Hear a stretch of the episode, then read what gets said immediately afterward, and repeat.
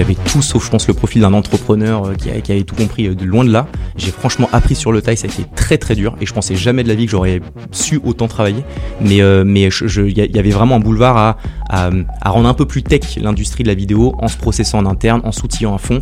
J'ai regardé un peu ce, que, ce qui se faisait sur l'industrie de la vidéo et c'était un peu à la one again et je me suis dit bon en fait le scale il va être là. C'est comment nous on va passer une heure alors que mes concurrents vont en passer 10 le recrutement chez Com, ça a été euh, un des déterminants de notre, je mets vraiment des guillemets à ça, notre, notre petit succès à notre échelle, c'est les gens qui sont, qui sont rentrés chez Com. Parce que, encore une fois, tu vends pas, euh, euh, tu vends pas un truc simple, un service, tu vends de la créa. Donc, ça a été dur pour moi à intégrer parce que je comprenais pas trop cette industrie au démarrage. Moi, c'était une opportunité business plus qu'une opportunité de passion, vraiment, s'il faut le dire. Et, donc, du coup, j'ai eu du mal à l'intégrer. Mais j'ai rapidement compris que c'était un point, un point hyper important. Et franchement, je te dis, on a une on fait 150% de croissance. J'ai pas de commercial. Demain, ça va être un sujet, mais on a un bel EBITDA. Enfin, on n'a pas levé de fonds. On est hyper clean. Donc tant que ça marche comme ça, c'est bien. Tu vois, sur le trône, je pars sur les formations sur le trône. Si demain je lève des fonds qui étaient un sujet, je pense que les gens me diront euh, bonsoir monsieur, vous vous calmez tout de suite. Et donc du coup, c'est ça que j'aime chez Com aussi, c'est la liberté qu'on a à faire un peu ce qu'on veut. Et ça, ça, peut paraître être du bullshit de ouf, mais je reste assez persuadé que je vais bosser 90% de mon temps et j'aimerais quand même euh, le plus longtemps possible aimer ce que je fais. Et c'est un kiff un peu tous les jours. Euh, bonjour à toutes et à tous. Je suis Julien Laure, le CEO de Théodo France. Julien, cofondateur d'Xmakers. Alors bienvenue sur Method to Scale, le podcast qui donne la parole à celles et à ceux qui sont devenus des maîtres dans l'art de l'hypercroissance. Dans chaque épisode, nous décryptons leur méthode pour scaler afin de vous faire partager les apprentissages pour réussir le passage à l'échelle. Ce soir, on a le plaisir de recevoir Harold Gardas, cofondateur de Com. Salut. Salut les gars. Ça va Bienvenue. Ouais, et toi Yes, nickel. Je vais faire un petit intro pour que tu puisses rebondir si jamais. Donc, tu as créé ta boîte en 2019. Mhm. Euh, tu, tu, crois dans un modèle où les entreprises sont des médias et euh, où la vidéo a une part importante à la fois pour les people et pour le business. Aujourd'hui, vous êtes 30 collaborateurs, vous faites 2 millions d'euros euh, de chiffre d'affaires. Vous avez réussi à rassembler tous les corps de métier liés à l'autovisuel dans ta boîte et euh, tu as un sacré track record. On est super content de te recevoir. Merci beaucoup, les gars. Peut-être un petit mot sur Comedia aussi que tu as lancé il y a quelques années. Enfin, Effectivement, même pas, il, y a un, un peu moins d'un an, même 10 mois. Et euh, Comedia, donc c'est le média de Com qui, euh, qui a pour but de donner la parole à des entrepreneurs, entrepreneuses de tout secteur. Juste, on partait du principe qu'il y avait plein, plein, plein de médias qui étaient très stylés dans le fond, euh, mais que dans la forme, bah, ça, c'était pas forcément suffisamment stylé et qu'on avait envie d'aller euh, tacler une nouvelle part de de, people qui voulaient aller regarder et s'intéresser à des sujets entrepreneuriales. Donc on a des formats beaucoup plus euh, disruptifs, euh, sexy, urbains, qui collent, qui collent bien. Canon. Euh, dans le podcast, il y a trois moments clés qu'on veut adresser sur le scale. La partie au début, si en fait comment tu as trouvé ton product market fit. Mhm. La deuxième où tu as senti que tu avais commencé à avoir un passage à l'échelle. Et la troisième où tu te poses la question de l'après, comment on fait pour que euh, Com fasse euh, un milliard de vidéos, par exemple. Ah, on te le souhaite vachement. Ah, c'est cool. Euh, et il paraît aussi que tu as un secret de vidéos sur le trône et j'espère qu'on aura l'occasion d'en parler avec toi oui. dans le podcast. Voilà. Tu es invité sur le, ce format. Je te le dis vraiment officiellement, c'est sûr. Je, suis, je viens et je suis très heureux de venir. Magnifique. Donc pour la partie sur le Product Market Fit, est-ce que tu te, te, rappelles pourquoi tu as lancé en fait la boîte et comment ça s'est fait? Ouais, carrément. Bah écoute, euh, quand j'ai lancé Com, c'était censé être un side project parce que j'avais une boîte de, un cabinet de recrutement qui s'appelait Tatami, qui était le, le, le bah, mon, mon, activité principale. Et euh, sauf que j'ai un peu le en profil où j'ai envie de faire plein de choses, ça a du bon et du moins bon. Et, euh, et euh, j'avais identifié le fait que plein de mes potes entrepreneurs me disaient euh, j'ai besoin de faire du contenu vidéo parce que c'est vraiment le futur entre guillemets, même si c'était il y a pas si longtemps que ça. Et au final, très peu réussissaient à trouver des agences qui avaient des prix qui étaient accessibles, puisque quand tu es porteur de projet, bah t'as pas forcément énormément de sous. Et je me suis dit, bah, comment est-ce qu'on peut tout simplement penser un format euh, sur lequel les, les, porteurs de projets pourraient co-construire la vidéo, donc participer à la construction de la vidéo, et du coup optimiser des lignes de coûts qu'une agence aurait facturées. donc du coup, je me suis posé euh, assez facilement sur, en déstructurant un peu tous les process d'une vidéo, et j'ai vu où est-ce que... Bah, Justement, je t'arrête là, Harold. sur ton process, c'est super intéressant ce que tu dis. Donc, ton premier réflexe, déjà, tu as appris ce que c'était le format d'une bonne vidéo. Oui, exactement. Et comment tu as procédé à ce moment-là? Hyper simple, franchement, là, c'est vraiment de la. T'as plein de, plein de, plein d'informations sur Internet. Franchement, tout con. Hein. Moi, je connaissais absolument rien la vidéo. Je connais d'ailleurs pas énormément encore au niveau technique, mais tu peux très rapidement savoir comment est-ce qu'une publicité que tu vois à la télé, bah, comment est-ce que c'est construit, quels sont les corps de métier nécessaires pour pouvoir réaliser un contenu vidéo. Et je me suis un peu posé là-dessus. Et quand j'ai vu que parfois, bah, tu louais des lieux qui coûtaient une blinde, quand tu avais des figurants qui coûtaient très cher, je me suis dit, bon, bah, hyper simplement, bah, est-ce que ça peut pas être des potes du porteur de projet? Est-ce qu'on peut pas faire ça dans la, dans la piole de la personne qui souhaite euh, créer, le, créer le, la vidéo? Et donc, du coup, bah, ça permet d'optimiser des coûts pour avoir une vidéo qui était euh, la première offre de com, une offre à 1000 euros. Donc, en tout cas, ouais, je reviens. Donc, tu as fait du re-engineering sur ce que c'était le standard d'une vidéo. Mhm. Donc, tu te dis, c'est un lieu, c'est des acteurs, c'est machin. Et sur chacun de ces segments, tu as dit, je vais péter le truc, quoi. C'est ça exactement. Où sont les points d'optimisation en fait? Sur chacun de, de, de ces euh, de ces de ces momentum qui permettent de créer une vidéo et surtout ce qui était je pense euh, ce qui a été une force pour Com au démarrage, c'est que j'avais l'insouciance en fait de ce secteur alors que mon associé lui a fait plus de 20 ans de vidéo. Donc il avait un peu euh, ces, bons réflexes de dire bah non ça Harold c'est pas possible à faire. Et moi au final j'avais des yeux d'enfant en disant mais attends on s'en branle viens on fait comme ci ou comme ça. Et au final ça lui a un peu euh, enfin ça a permis à Flo mon associé de sortir un peu de la zone de confort des gros standards de la création d'une vidéo pour pouvoir se dire bon bah en fait why not? Pourquoi est-ce qu'on peut pas essayer de le faire euh, un peu à la mano un peu à la volée? Donc je pense que c'est un axe différenciant intéressant d'avoir un prix parce que c'était clairement un axe de différenciation par le prix. Après euh, le modèle économique pour pouvoir euh, être pérenne et essayer d'avoir une belle croissance c'est pas uniquement sur cette offre à 1000 euros Mais en tout cas, le point de départ, tu as challengé le standard d'une vidéo. c'est ça Je trouve ça intéressant parce que souvent, euh, quand on se lance dans ce qu'on entend dans l'émission, c'est plutôt je me suis lancé, j'ai fait une vidéo, enfin j'ai fait un premier essai. En fait, toi, tu as eu la démarche tout de suite de regarder, euh, prendre un peu de hauteur et te dire comment je baisse les coûts. Bah, franchement, c'était dur parce que j'ai plutôt ce premier réflexe de me dire Yallah, j'y vais, je balance et on voit ce qui, ce qui, ce qui arrive. C'est c'est quasiment ce que j'ai fait, mais trois mois après, un peu de recherche quand même. Trois mois, c'est rien en soi. Euh, surtout que c'était pas de manière ultra assidue puisque j'avais quand même mon, mon activité principale. Et, euh, et quand même, j'ai façonné Com euh, avec la réponse du marché assez rapidement parce que j'ai fait une vidéo euh, de, de communication euh, qui prouvait ce qu'on faisait pour 1000 euros. Parce que pour moi, à mon sens, le meilleur moyen de pouvoir montrer ce qu'on fait, c'est pas de le montrer. Merci beaucoup. Et du coup, euh, du coup, euh, du coup, on a, fait cette vidéo de communication en disant bah voilà, si jamais vous nous faites confiance, c'est ça que vous aurez. Et le- la vidéo a très bien marché. On avait identifié LinkedIn qui était un réseau sur lequel j'avais, euh, j'avais, euh, j'avais beaucoup d'ambition euh, parce que parce que c'était un, c'est un, voilà, un réseau un peu vieillissant, enfin qu'il l'était en tout cas. Et on a essayé de mettre un petit peu un vent de fraîcheur dans ce, dans un réseau qui n'était pas forcément. euh, Ouais, tu pas d'influenceur d'ailleurs à l'époque sur LinkedIn. Ah non, ouais, non, je crois que t'avais rien du tout. Moi, j'avais euh, un abonné et je pense que c'était ma mère et euh, c'était juste pour trouver mon stage de fin d'études. La meilleure. Et, et that's it, quoi. Exactement. Merci. T'en as combien Oh, maintenant gardasse. Maintenant j'en ai 12. Merci. Euh, donc euh, le prix d'une vidéo à l'époque quand tu commences, c'est combien en moyenne? C'était 1000 euros. L'offre à 1000 euros. Ça c'est toi, mais le marché ah, en moyenne, bah, alors en fait, on essayait de se positionner entre les prix des freelances. Donc en moyenne, tu étais aux alentours de 700-800 euros pour les moins chers, et c'était pas forcément la meilleure des références. Et les agences, qui étaient des petites agences, donc on va dire peut-être euh, une dizaine de personnes, on situait plutôt aux alentours de 3500-4000 euros. Donc du coup, le positionnement, moi au démarrage, me faisait dire. divisé par 5 direct, en vrai c'était ça. Mais, euh, mais voilà, le, le- le prix que je voulais annoncer c'était euh, 1800, 1800 euros pour un modèle économique qui se tenait. Sauf que 1000 euros passait mieux. Je me suis très clairement dit, on serre les fesses pendant 3-4 mois si ça fonctionne, pour ensuite aller, euh, aller euh, upsell euh, auprès de nos, nos clients existants et des, des futurs qui, Et comment qui arriveront. fait pour vendre de la vidéo à 1000 euros sur LinkedIn au départ? Et ben la vidéo euh, qu'on a faite pour nous et euh, c'était vraiment montré euh, euh, qui a bien bien fonctionné. Franchement, qui a très bien fonctionné. LinkedIn, c'était un peu un c'était un peu un coup comme ça, tu vois, je me suis dit est-ce que ça marche ou pas? Et puis en l'occurrence là le facteur chance qui est je pense un facteur dans n'importe quelle carrière enfin vie d'un entrepreneur à, à opérer donc euh, c'était cool. Tu dis euh, ça a marché, qu'est-ce qui marchait dans la vidéo? Tu avais des choses d'un point de vue euh, émotionnel, d'un point de vue euh, éditorial que Mhm. tu as testé sur cette vidéo-là et que tu as confirmé à ce moment-là? Ouais, parce que c'est pas juste faire une vidéo à 1000 euros et avoir une belle caméra, c'était aussi la manière dont tu, construis ta, vidéo, donc avec euh, ce qu'on appelle le scroll stopper du début, qui est euh, bah, ce qui va te faire tu t'arrêtes sur un contenu vidéo. Donc on travaillait bien ça, c'est le démarrage d'un contenu. Ensuite des vidéos courtes qui s'adaptent bien à des, réseaux sociaux et surtout le format décalé. Et ça c'est un truc qu'on a depuis day one euh, chez Com et qui continue à, perdurer. C'est vraiment ce côté frais et décalé dans les contenus qu'on fait, parce qu'on estime que l'humour pas pour tous les cas d'usage, mais pour beaucoup permettre de faire la différence et vraiment d'avoir un impact un peu Ça, c'est quelque chose que tu avais compris dès le départ. Tu dis, euh, des boîtes de vidéos, t'en as Ouais. des milliers qui font de la vidéo aujourd'hui. Ouais.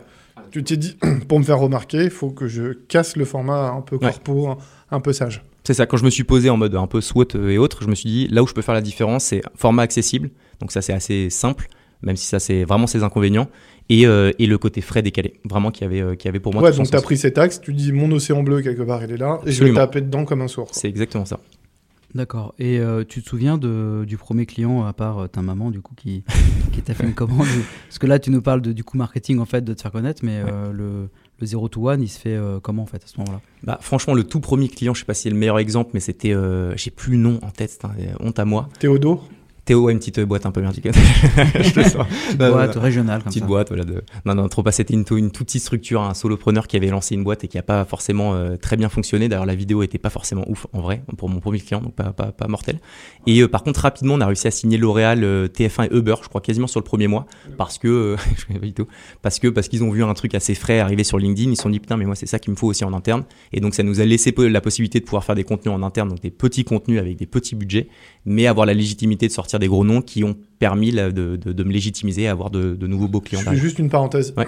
T'as réussi à faire des à tenir des petits budgets? Hum, franchement, ça a duré 4 mois et franchement, c'était sévère. C'était très très costaud, vraiment. Comment tu t'y es pris? Et ben écoute, euh, avec euh, Flo, donc mon associé, on a encaissé tout ce qu'on pouvait et on a produit en interne. À partir du moment où on avait trop de demandes, forcément, on s'est épaulé de freelance. On a beaucoup travaillé sur les freelances. Pareil, il y avait un côté un peu différenciant à voir, c'est que les agences malmenaient, je mets vraiment des guillemets et c'est pas c'est, c'est pas un constat générique, mais les, les freelances, nous justement, on les a un peu investis dans, le- la, cre- dans, dans la création de com, ce qui fait qu'on a fédéré autour de nous bah, plein de très bons freelances avec qui on a pu s'épauler. Et à partir du moment où on a vu qu'on avait suffisamment de demandes et qu'on faisait suffisamment appel à des freelances, on a internalisé des de C'est un point important que tu es en train de dire, parce que beaucoup de boîtes font appel aussi à une communauté externe pour, Mhm. euh, pour grossir.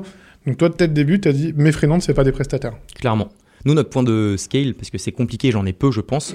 euh, le point, un des points de scale, c'est euh, c'est, euh, la manière dont on opère, aussi bien avec nos prestats, donc des, des freelances, euh, parce qu'on sait les faire venir avec nous dans l'aventure. Et pareil pour nos clients, ce que je dis toujours à mes équipes, c'est qu'on ne vend pas qu'une vidéo au démarrage, parce que c'était que du contenu vidéo, c'est la manière dont on, on va processer ça. Et il y avait un boulevard pour tu moi. peux faire, euh, excuse-moi, je sais pas si je divers sur la question, mais tu peux faire justement un focus sur comment tu les fais venir dans l'aventure. Ouais, bah écoute, déjà, c'est une, c'est une belle marque employeur, enfin, marque employeur assez intéressante. On a beaucoup communiqué sur nous, en faisant un peu rayonner euh, Com, euh, sans mentir sur qui on était, mais juste en, en le mettant en image. On avait la chance de pouvoir faire de la vidéo, donc on, on l'a fait et on a beaucoup communiqué sur nous, ce qui fait que ça a drainé pas mal de demandes et d'intéressement autour de Com. Et puis ensuite, on a su filtrer les bons euh, free avec qui on voulait avancer. Et ensuite, c'est aussi, et c'est pas du bullshit euh, storytelling, c'est que- que- quelle est la culture même des vrais fondateurs. Flo est un mec en or, j'estime être un mec assez, assez correct, et donc ce qui fait que bonne valeur pas et- mieux. Tiens. Et encore, on a pris qu'une bière. Mais euh, non, mais donc du coup, là, on a, on a réussi à Ouais, les le binôme, embarquer. le et- binôme. Le binôme et la vision. euh, Ah ouais. Binôme à fond, fond la caisse. Ouais, t'as pas dit que t'es une boîte qui fait de la vidéo en vérité. Non, on a toujours dit qu'on était une boîte qui faisait rayonner les entreprises. Que j'avais pour objectif de me dire que j'allais me diversifier demain, c'est mes points de, de, de, de- de croissance à terme. Et donc, du coup, je voulais pas me cloisonner à uniquement la vidéo, qui m'aurait un peu enfermé C'est le là-dedans. why de ta boîte dès le départ, C'est- communiqué comme un fou là-dessus, quoi. Ouais, exactement. Même s'il y a eu, euh, voilà, il y a, comme toute boîte, on a changé un peu le discours, mais, mais l'orientation principale est restée la même. Ouais. Ok, donc en fait, ton, ton, ton 0 to 1, c'est euh, ton, euh, ton, tes petites vidéos euh, pas très chères Ouais. que des boîtes peuvent acheter d'ailleurs, les petites boîtes. Mhm. Et ce qu'est-ce qui faisait qu'un L'Oréal faisait passer par toi à ce moment-là plutôt que par une agence? Parce que pour le coup, L'Oréal, ils ont moins d'enjeux, peut-être de coûts. C'est quoi le truc que tu. Bah, sur quoi tu t'es inséré en fait? C'est Ouais. intéressant. Bah, tu viens de tout dire en fait, et ça, on l'avait identifié assez rapidement, c'est qu'on savait que toutes les grosses agences assassinaient les gros noms euh, parce que bah, parce que c'est du Uber, du Relais, etc. Et nous, on s'est dit que les sujets de marque employeur étaient un peu délaissés. On n'avait pas vu forcément beaucoup de de, de, de, réalisation de, enfin, de contenu vidéo, et on s'est dit c'est par là qu'on allait euh, qu'on allait euh, rentrer. Et, et donc ces petits contenus qui étaient abordables, accessibles. Bah, au final, euh, les, les, les grands comptes venaient nous voir en mode, euh, putain, bah, c'est trop cool. J'ai enfin une agence qui me propose des prix qui sont relativement bas et justes. Bon, bah, why not essayer? Et donc, c'est là où tout l'intérêt de la manière de processer tes, bah, tes process pour que ton client soit ultra ravi nous a permis de, d'upsell. Et tu vois, un L'Oréal, six mois après, il est venu vers nous avec Tu des peux nous faire un 10, 15. focus justement sur ces process que t'as mis en place? Ouais, bah écoute, tu as le call éducation client au démarrage qui est hyper important, qui est un peu le démarrage du funnel euh, chez Com. C'est euh, éduque ton client à la vidéo, puisque les gens ne savent pas combien ça coûte. Euh, Tu vois, moi au démarrage, quand on me disait, euh, quand Flo me disait, tu sais combien ça coûte une vidéo, je- j'en savais rien. Et je me suis dit, bon, bah c'est-à-dire que beaucoup de mes prospects demain ne le sauront pas non plus. Donc euh, du coup, c'est la partie éducation. Ensuite, c'est la prise d'information, mais relativement euh, euh, Comment t'appelles ça? Le call? Éducation, éducation client. Et, euh, et donc du coup, bah, c'est vraiment donner de l'information. Et, tu vois, on peut se dire que c'est du temps à passer un peu pour rien parce que c'est juste un prospect au démarrage. Mais au final, cette phase d'éducation, bah, déjà, elle est ressentie euh, par ton prospect en mode, bah, il passe du temps à m'éduquer, à m'expliquer. Donc du coup, c'est un moyen de convertir plus facilement. Et, euh, donc du coup, du coup, voilà pour cette première étape de process. Et, ensuite, tous les autres process sont un petit peu moins au démarrage de com original ou novateur. Juste, on, ouais. Et ton truc de- d'éducation, je trouve ça un peu contre-intuitif. Je trouve ça vachement intéressant parce que c'est pas ce qu'on te raconte. On dit le client il est roi, il veut un truc, tu le sers. Donc, Ouais. donc là, c'est un petit peu différent. C'est ton Mhm. client il vient te voir et l'éducation, c'est des questions, c'est comprendre ce besoin, c'est Mhm. qu'est-ce que tu mets derrière. euh, dans Déjà, concept. explique que c'est le rôle d'une vidéo. Tu C'est ça le rôle d'une vidéo. Pourquoi est-ce que ça coûte plus cher si tu fais tel ou tel type de vidéo? Mais en fait, c'est c'est majeur parce qu'on est quand même dans une industrie. Enfin, nous, on est dans un secteur de créatif. C'est très compliqué de scaler une vidéo puisqu'à chaque fois, bah, il faut être plus original, il faut être différenciant. Donc, en fait, cette, cette, cette partie d'éducation, elle te permet en interne de pouvoir scaler. C'est que tu sais que si jamais ton, tous tes prospects ont le même niveau d'éducation à minima sur, euh, sur la création d'un contenu vidéo, c'est qu'à minima, ils ont l'info qui te permet de pouvoir scaler ce que tu as, ce que as toi processé en interne. Alors que si jamais tu as des gens qui sont très très éduqués, d'autres absolument pas, bah, ton mode opératoire, il va être, euh, il va être plus complexe à pouvoir euh, scaler. Et tu vas devoir le réadapter à chaque fois. Exactement. Et c'est très très très complexe de scaler dans l'industrie de la vidéo et de la production de manière générale. Franchement, c'est chaud. Et tu as dit que c'est un milieu où il y avait beaucoup de savoir-faire de personnes qui sont plutôt indépendants. Comment mhm. tu, toi, tu as gardé tes niveaux, sur ton 0 to 1 ton niveau de qualité en faisant appel à des gens qui n'étaient pas internes? On a surinvesti, clairement. Franchement, euh, c'est clairement ce qu'on a fait. Euh, on a surinvesti. C'est-à-dire que sur un contenu sur lequel j'aurais dû passer 5 heures, on en passait 10, mais on disait qu'on en passait 5 et on a serré les fesses. Vraiment. Franchement, euh, je sais pas si c'est le meilleur moyen d'opérer. En tout cas, ça a été le nôtre. Et c'est juste qu'on s'est dit, il faut qu'on arrive à, avoir une certaine légitimité. Et pour ça, c'est avoir des beaux noms, des beaux clients et des belles prods. Et des belles prods, on va passer plus de temps parce qu'une offre à 1000 euros, ça permet pas de pouvoir aller chercher ce qu'on aurait voulu aller chercher. Et donc, on a surinvesti. Et après, c'est là que ça, que ça a été un peu plus compliqué. C'est de faire comprendre à notre audience, à nos prospects, qu'on n'est plus qu'une agence à 1000 euros, mais aussi une agence qui va te faire des contenus un peu plus gros. et ça, ça te fait. Effectivement, ça va être intéressant. mais la, je reviens juste sur un point, c'est que la raison d'être dès le départ de Com, elle était déjà posé quoi. Ouais, franchement, assez identifié, ouais, vraiment. On avait un peu euh, bah, tracé, le, tracé le, chemin. Après, c'est tu, tu, vois où est ton chemin et puis tu, tu, tu vas faire des, tu vas faire, auras des, des, parcours un peu différents euh, de ce que tu t'es dit au démarrage, mais on l'avait bien, bien identifié. En tout cas, ouais, ce que j'adore, c'est que tu n'étais pas une boîte de vidéo en vérité. Tu as dit ma raison d'être, elle n'est pas là. Ouais, et puis surtout, j'ai essayé d'appliquer un peu. Les, alors, j'avais tout sauf, je pense, le profil d'un entrepreneur euh, qui, qui, avait tout compris euh, de loin de là. J'ai franchement appris sur le taille, ça a été très très dur, et je pensais jamais de la vie que j'aurais su autant travailler. Mais euh, mais il y, avait vraiment un boulevard à, à, rendre un peu plus tech l'industrie de la vidéo en se processant en interne, en s'outillant à fond.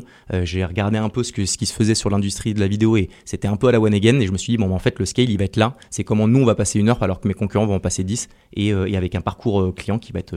et comment tu passes de une heure, enfin de 10 heures à une heure? Eh ben, c'est tous les process dont je te parlais un peu au démarrage, mais c'est l'éducation. Ensuite, c'est faire des contenus qui vont aussi fonctionner. On a vraiment cette orientation vachement héroïste. Ça, ça a été un point de différenciation assez fort. C'est qu'on n'est pas là pour, on était, dès le début, on te dit, on n'est pas là pour te faire une vidéo belle, on est là pour te faire une vidéo qui fonctionne. Et en fait, ça, c'est vachement différenciant et ça rassure, ça rassure les, euh, les clients à fond. Parce que les mecs se disent, OK, on n'est pas là pour me faire un truc super beau, on est en fait là pour me faire une vidéo qui va me ramener ce que j'ai envie derrière, donc des clients, de la notoriété ou autre. Donc, tu as mis en place des outils. Ouais. Tu me parlais aussi que la sélection des freelances, tu avais quand même une façon de sélectionner ces freelances? Franchement, ouais, alors on a un petit typeform un peu classique qui permettait d'avoir un peu le, les, hard skills nécessaires pour pouvoir au moins s'épauler de personnes qui étaient vraiment, vraiment, vraiment bonnes. Et puis ensuite, moi je passais sur tous les freelances, donc ça a été hyper long pour avoir un côté un peu. Euh, euh, enfin, voir si la culture fitait avec euh, celle de Com. Parce qu'encore une fois, si tu envoies un freelance, mais que le mec fait n'importe quoi, que la vidéo est belle à la fin, mais qu'au final le client n'a pas passé un bon moment, bah cette personne va ni trop commander, ni peut la rétention, elle risque d'être euh, pas forcément là parce qu'elle n'a pas passé un bon moment. Donc j'étais là pour éduquer mes freelances aussi en mode Com, c'est ça, la culture de Com, c'est comme si. Et donc j'essayais de les embarquer avec cette même culture. Ouais, en tout cas, c'est un point à retenir parce que beaucoup de boîtes font appel aussi à des freelances quand tu grossissent. Toi, tu t'es dit le premier match, c'est la culture. Ouais, ah, de ouf, franchement. Et pourtant, tu vois, j'ai toujours pas les grosses valeurs sur les bureaux de com en mode nous sommes ci, ça, ça. Mais c'est juste que on l'avait tellement ancré en nous qu'on a su ensuite les, traduire et les transmettre à toutes les personnes qu'on a recrutées. Je pense que le recrutement chez Com, ça a été euh, un des déterminants de notre, je mets vraiment des guillemets à ça, notre, notre petit succès à notre échelle. C'est les gens qui sont, qui sont entrés chez Com. Parce que, encore une fois, tu vends pas, euh, euh, tu vends pas un truc simple, un service, tu vends de la créa. Donc les mecs, ils mettent tout leur euh, leur âme. Leur âme. Non mais franchement, c'est un, un, truc de ouf. Et c'est, ça a été dur pour moi à intégrer parce que je comprenais pas trop cette industrie au démarrage. Moi, c'était une opportunité business plus qu'une opportunité de passion, vraiment, s'il faut le dire. Et, euh, et donc du coup, j'ai eu du mal à l'intégrer. Et mais j'ai rapidement compris que c'était un point un, point hyper important. Tu, euh, donc on va passer sur la partie scale. De ce que je comprends aussi du 0 to 1, c'est que tu as créé une sorte de BETC, de la com interne à des prix très abordables et mm. où tu, dans ta partie BTC, tu as une partie conseil qui est intégrée et c'est le client qui achète ça, c'est ça qui l'accroche et qui lui donne envie de bosser pour toi. Et donc sur la partie scale, au moment où tu commences à shooter de la vidéo à fond et que tu as commencé à réduire tes coûts, comment tu as pu basculer sur un modèle économique plus rentable? Parce que tu disais qu'à 1000 euros, tu ne tenais pas. Mm-hmm. Est-ce que tu peux nous raconter? Et euh, aujourd'hui, pour combien de vidéos peut-être tu produis par, par jour ou par semaine?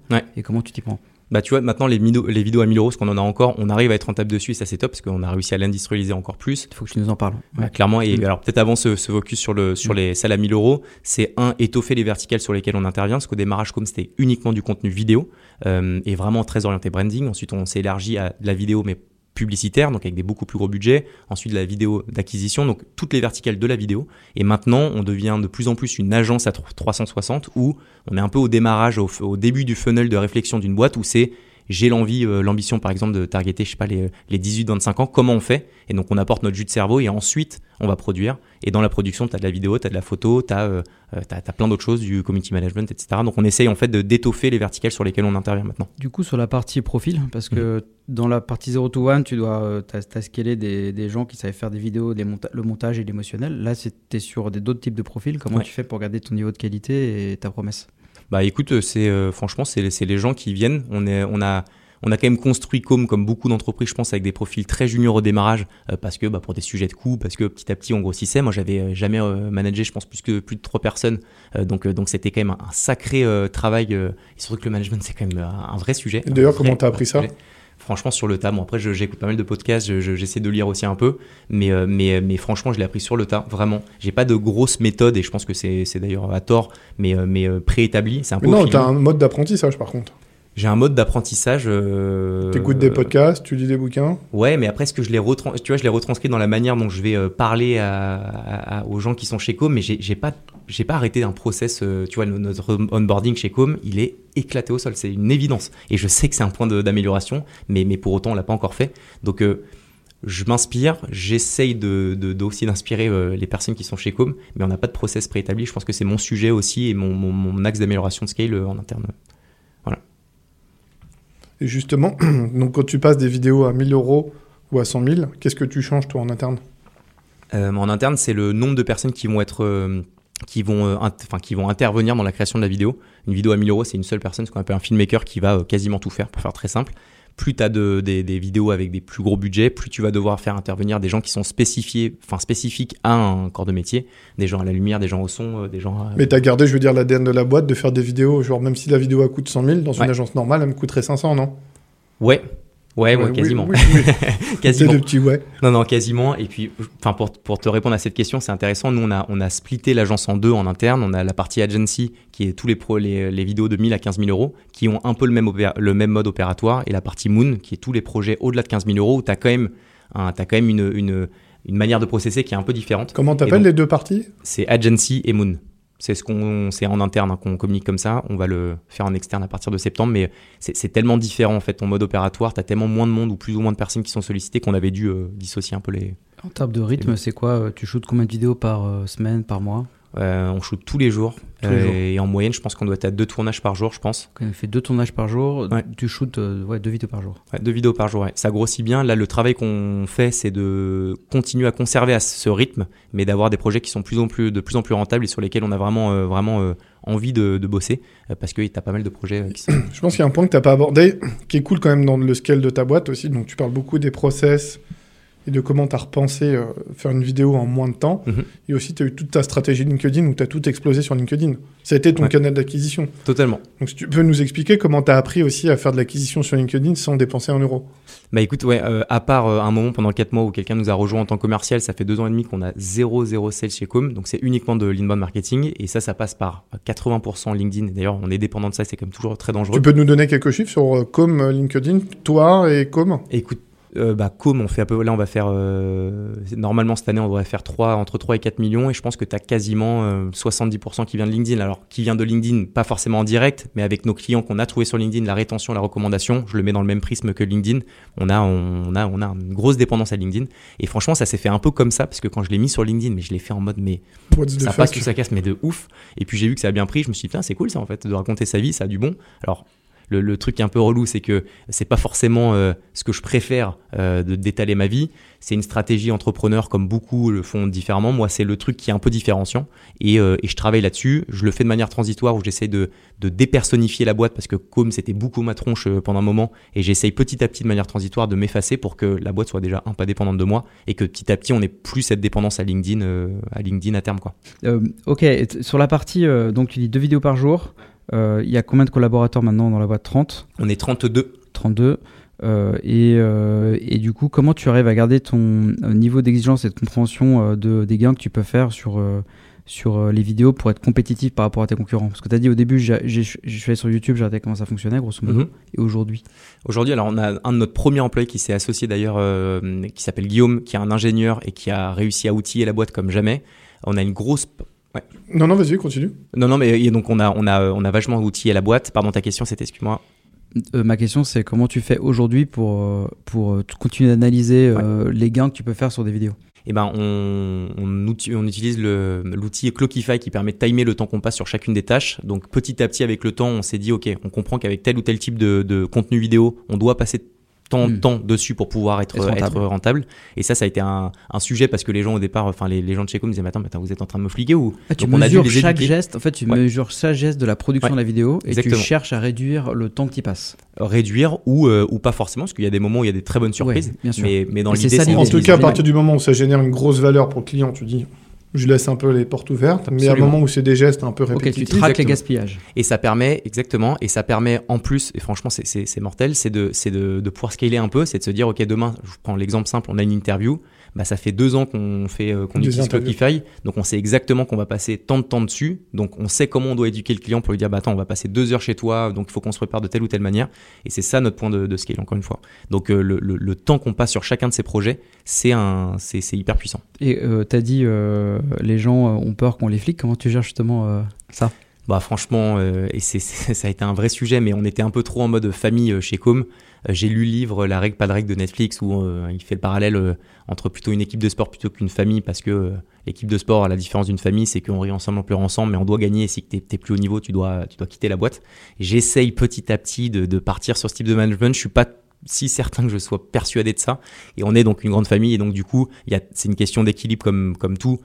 Dans le contexte dans lequel est Com, de mettre du temps et on compte time, quand je leur ai juste dit, les gars, c'est pour savoir si on est rentable ou pas, il n'y a même pas eu de sujet. C'est juste que tu as un cadre et un contexte euh, qui fait que les gens sont hyper. Euh, comment tu le monitores tout ce temps? Tu le centralises sur un dashboard? Ça se passe comment? Alors, c'est directement sur l'outil qui fonctionne très bien. Je crois qu'on a fait un API avec notre CRM qui permet de linker, de directement savoir combien de temps on peut passer par rapport à tel type de projet, parce qu'on catégorise nos, nos, nos, contenus. C'est-à-dire que quand tu, tu dis interview. Exactement. Bah, tu sais quoi, tu as quoi comme catégorie par exemple? Alors, je, je crois que j'ai spot publicitaire créatif. Tu nous en fais les plus grandes quoi. Bah, acquisition, euh, interview, marque employeur, euh, TV, pour faire simple, et après, tu as des sous-entités à ça. Et donc, sur chacune des catégories, tu monitors Exactement, c'est ça.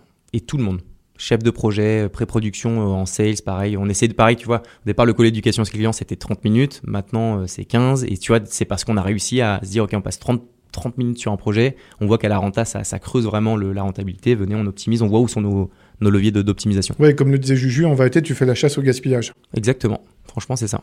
Comment je veux juste savoir comment ça se passe, ce monitoring du temps. C'est quoi? C'est un dashboard chaque semaine que tu prends? Ça, ça, prend quelle forme? C'est Guillaume qui s'occupe de ça euh, donc chez Com, que, que, donc, que je manage et lui manage son, son équipe. Et, euh, et c'est un dashboard, c'est ça. Et, euh, et, il fait du reporting. C'est franchement, je t'avoue que j'ai même pas le, en vision le, le, la manière dont c'est visuel, mais, mais je sais comment ça fonctionne et pourquoi. Mais ça me suffit en vrai en fait, ouais, le, scale, euh, dans ton cas, ça passe par de la productivité, euh, des gains de productivité, parce que sinon tu vas coincer en termes de rentabilité et tu vas pas pouvoir te développer.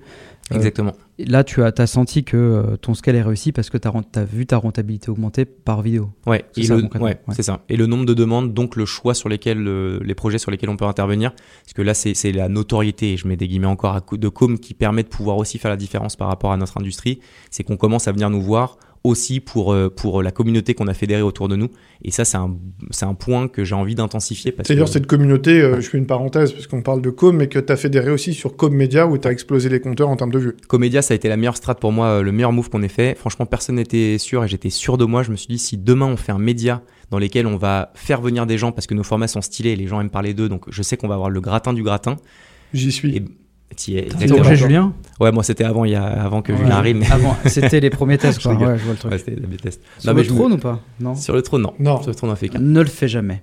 Toi, tu vas sur le trône. Moi, je suis chaud. Allez, il y a là, bah go, on va s'organiser ça. Mais non, mais donc Comédia, Comédia, je l'ai appelé Comédia pas par flemme, mais juste parce qu'il y avait le mot com dedans et je savais que ça allait euh, faire de la visibilité pour l'agence. Et donc du coup, euh, du coup, bah le média, ouais, un peu plus de 10 millions de vues là en même pas un an, B2B, donc qui est totalement notre audience et ça alimente de manière totalement vertueuse. Comment Ah mais com. Et com, puis on fait des vidéos, puis ça. Donc ouais, il faut pas oublier quand même que le, en gros, tu as aussi créé un média, ton mm. propre média, donc avec une vision que les marques deviennent des médias, et ton média alimente aussi. Euh, ta pompe à quoi. Ah, c'est clairement ça. Et franchement, je te dis, euh, on, a une on fait 150% de croissance, j'ai pas de commercial. Demain, ça va être un sujet, mais on a un bel EBITDA. Enfin, on n'a pas levé de fonds, on est hyper clean.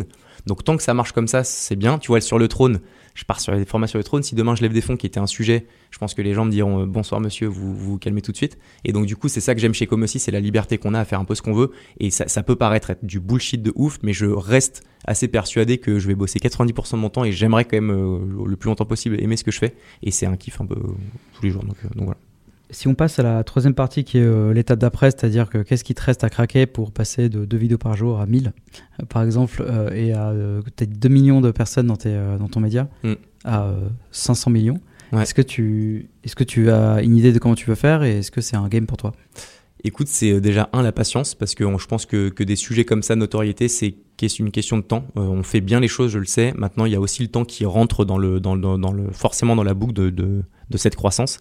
Et aussi, c'est encore une fois les verticales sur lesquelles on intervient. Là, il y a, il y a des sujets de marketing d'influence à revisiter qu'on est en train de bosser avec une app qui va nous permettre de générer de l'MRR, donc de sécuriser quand même un peu le, la structure ou le modèle d'agence, on connaît, hein, c'est chaque mois, il faut aller chercher ton gagne-pain. Et, et, ça, c'est un levier qui est assez intéressant sur lequel on va peut-être, euh, pour, pour, le coup, euh, lever des fonds, parce que c'est un spin-off. Et, euh, et, et, ça, c'est du récurrent dans un modèle qui n'est pas à, la base fait pour. Ouais, exactement. C'est exactement ça. Et c'est quoi le modèle? Tu peux nous en dire deux mots? C'est démocratiser l'accès au marketing d'influence pour que chaque personne en soi euh, puisse gagner de l'argent en faisant de la en, faisant de la publicité pour un peu n'importe quoi. C'est-à-dire que demain j'ai une canette de Coca devant moi, je tape dans une barre de recherche Coca, je vois l'émission ouverte, comment on peut mettre en avant cette cette, cette canette j'ai 300 abonnés, bah, si je fais un contenu, je vais gagner tant. Si j'en ai 3000, je gagnerai beaucoup plus. Et donc, c'est un modèle euh, comme Petite dédicace à Sampléo. Ça va, ça fait penser à C'est un peu, un peu comme Sampléo. ce modèle, tu, veux, tu peux leverager ta communauté euh, par ça, en fait. Exactement. C'est intéressant. Et ça nous attaque au B2C, qui est, et au final, le B2C, c'est les meilleurs ambassadeurs, parce que le média, donc il y a beaucoup, c'est des gens euh, qui regardent les contenus, parlent de nous énormément, et c'est assez ouf. Et donc, ça nous permet de drainer du, du flux entrant. D'accord. Et du coup, ton endgame, c'est quoi? Mon one game Ton endgame. Endgame. End mon endgame. Ton jeu de fin. Merci. Euh, c'est vraiment pas pour toi, c'est pour Julien. Non, non, euh, Déjà, quand je dis hello, il, il est en panique. Il comprend pas ce qui se passe. Franchement, mon endgame, c'est de continuer Com et, les verticales, de réussir à, faire monter mes, les personnes chez Com euh, sur des sujets intrapreneuriat, parce qu'il y a de plus en plus de mini-entités qu'on monte en interne et ça permet de pouvoir fédérer et fidéliser les gens chez Com, d'ouvrir de nouvelles verticales et, et de continuer là de, de, plus en plus, mais à vraiment à mini-échelle. Je mets un peu dessous dans, dans certaines startups et c'est un truc que je commence à vraiment aimer faire.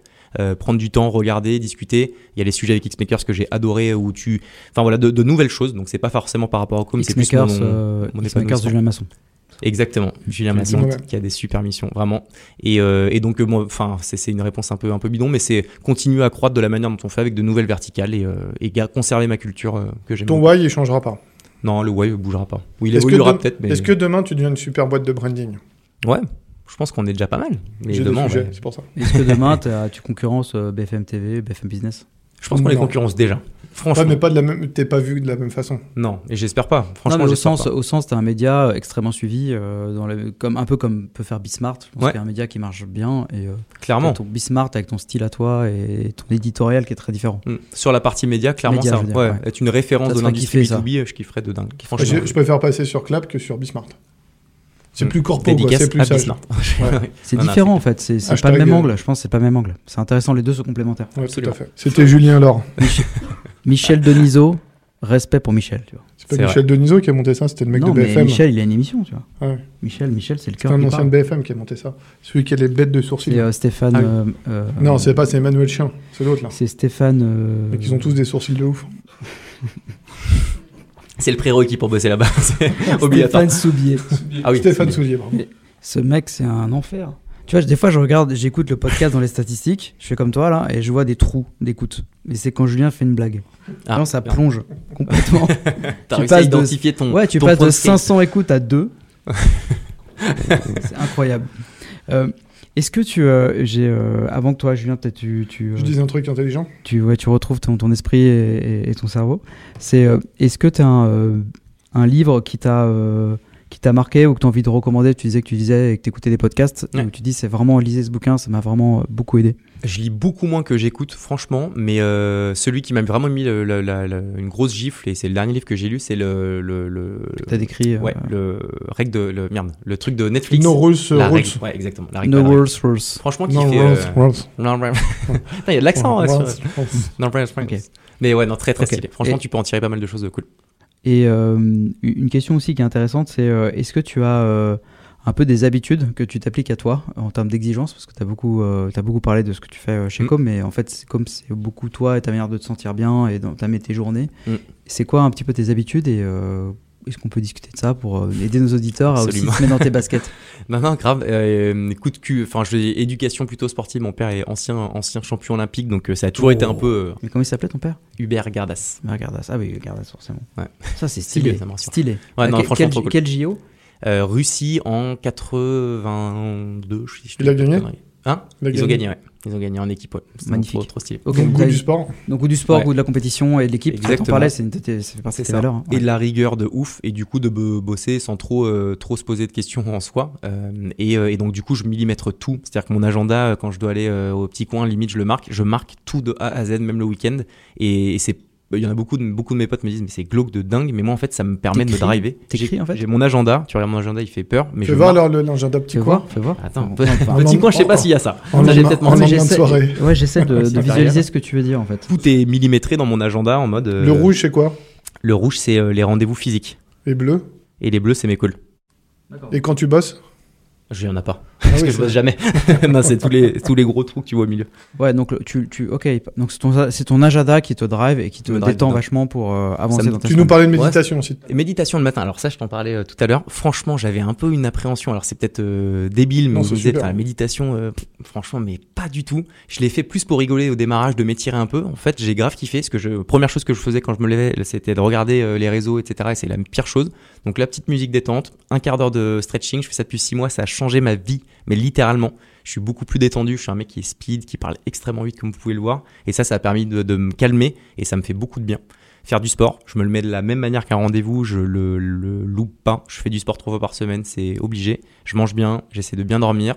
J'essaie d'avoir un cadre de vie qui me fait euh, plaisir Une hygiène de vie nickel. de ouf. Bon, après, on se met des grosses euh, Mais tu décris, euh, mais- tu, tu as décrit Julien Masson quand je t'entends. euh, Ah, mais c'est bah, Julien Bah ouais, Masson on a, été faire du, on a été faire du crossfit ensemble. mais Et genre, on a bu des grosses pintes juste Après, après. ouais. Essaie de ne pas mentir, s'il te plaît. un esprit sain dans un corps sain. Ouais. Bon, ça fait un peu le. le, le- Enfin, c'est une vraie réalité, donc je le mentionne. Non, mais en fait, c'est c'est un truc qui est euh, très nouveau. En fait, enfin, on n'a pas l'impression que c'est nouveau, mais en fait, t'as beaucoup de gens qui commencent à faire ça et il y a beaucoup de personnes qui le disent. Quand t'as faut des mômes, en euh, tu fait, joues euh, pas de la même façon. Ouais, enfants, tu. Tu médites euh, sur ta minute euh, libre. quoi. Ouais, ouais, tu m'étonnes. Euh, ok, très cool. Euh, Julien, peut-être que tu veux conclure sur. euh, Merci, sur Julien, de me laisser la Ben, Je t'en prie. euh, J'ai l'impression que ton cerveau s'est réoxygéné C'est bon, et je on me y va. sens bien. Voilà. En gros, j'essaye de résumer un peu les trois points de ton scale. Mhm. Tu me dis si c'est good ou pas good. Vas-y. Premier truc que j'ai retenu, c'est que dès le départ, tu as travaillé ton why et tu avais une vision très forte que tu devais pas vendre de la vidéo, mais éduquer des gens à ce que c'était ce format-là. Mhm. Donc du coup, tu vendais pas de la vidéo en vérité. T'étais pas une agence vidéo, tu étais autre chose. Je suis là pour faire rayonner ta boîte. Deuxième élément, c'est comment tu as outillé et processisé la création d'une vidéo où tu as tout monitoré. Et ce monitoring, où tu disais mon geste pour produire telle vidéo, il me prenait, je sais pas, je dis n'importe quoi, 10 heures. Demain, il doit me prendre une heure. Donc du coup, bah oui, c'est sûr que ta productivité, elle augmente. Et dernier élément, c'est la création du média qui t'a alimenté quelque part à la fois l'image de com et ton branding, et en plus qui t'a alimenté le flux entrant. Quoi. Absolument, c'est ça. Et l'image de marque, mais qui est en- totalement corrélée à ce que tu dis, mais qui est un, un point de différenciation, une barrière à l'entrée, parce qu'on est dans une industrie où des gens créent, il y en a partout. Mais si tu es créa, mais que tu as réussi à fédérer beaucoup de monde autour de toi, ça permet faire tu as créé une communauté autour de com. Com, Ouais. c'est une communauté aujourd'hui. Exactement, C'est pas des clients, c'est une communauté d'entrepreneurs qui croient en projet. absolument. Et donc, euh, comme tu as dit, euh, comme on a eu Kimono il y a peu de temps, en vérité, Kimono, c'est pas juste je fais des fringues, C'est ça. je fais du culture design. Toi, bah, c'est pareil. Bah, on a cette, bah, Olivier, c'est mon meilleur ami, je le connais depuis 20 ans, et on a monté notre première boîte ensemble, et on a ça un peu depuis. depuis T'étais pas à la. Kimono party. Non, j'avais autre chose à faire. J'avais au un peu petit mal aux cheveux mon agenda. oui, bah, apparemment, ouais. on m'a dit. On m'a dit.